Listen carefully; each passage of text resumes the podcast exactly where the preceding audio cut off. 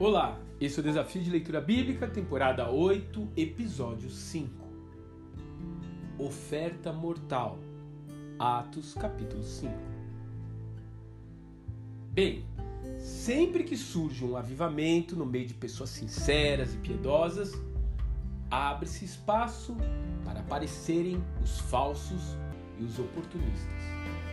Eles são o joio no meio do trigo. Nesse capítulo, o joio atende pelos nomes de Ananias e Safiro. Na verdade, não fica claro no texto qual benefício eles esperavam ter ao falsificar uma atuação do Espírito Santo e fazer uma oferta apenas de aparência.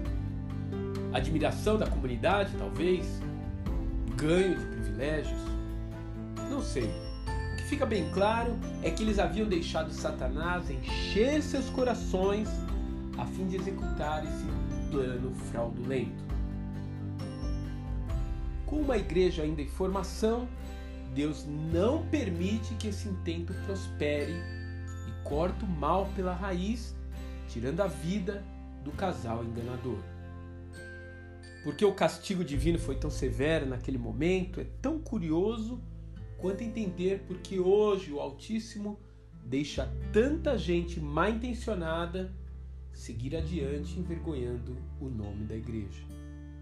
Mas a lição mais importante que temos aqui é que o sacrifício, as ofertas e os dízimos têm pouca relação com o seu valor financeiro.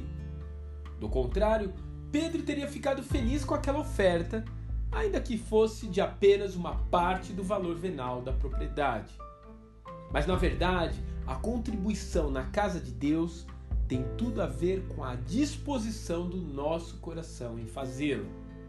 Disposição que lhe motiva a adorar o Senhor com os seus recursos, com aquilo que você tem de melhor. Que lhe faz ser generoso e o afasta de desejar reconhecimento público, porque em última análise faz parte de uma relação de intimidade entre você e o Pai.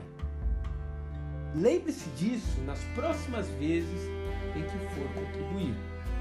Dedique-se em fazer esse ato com excelência.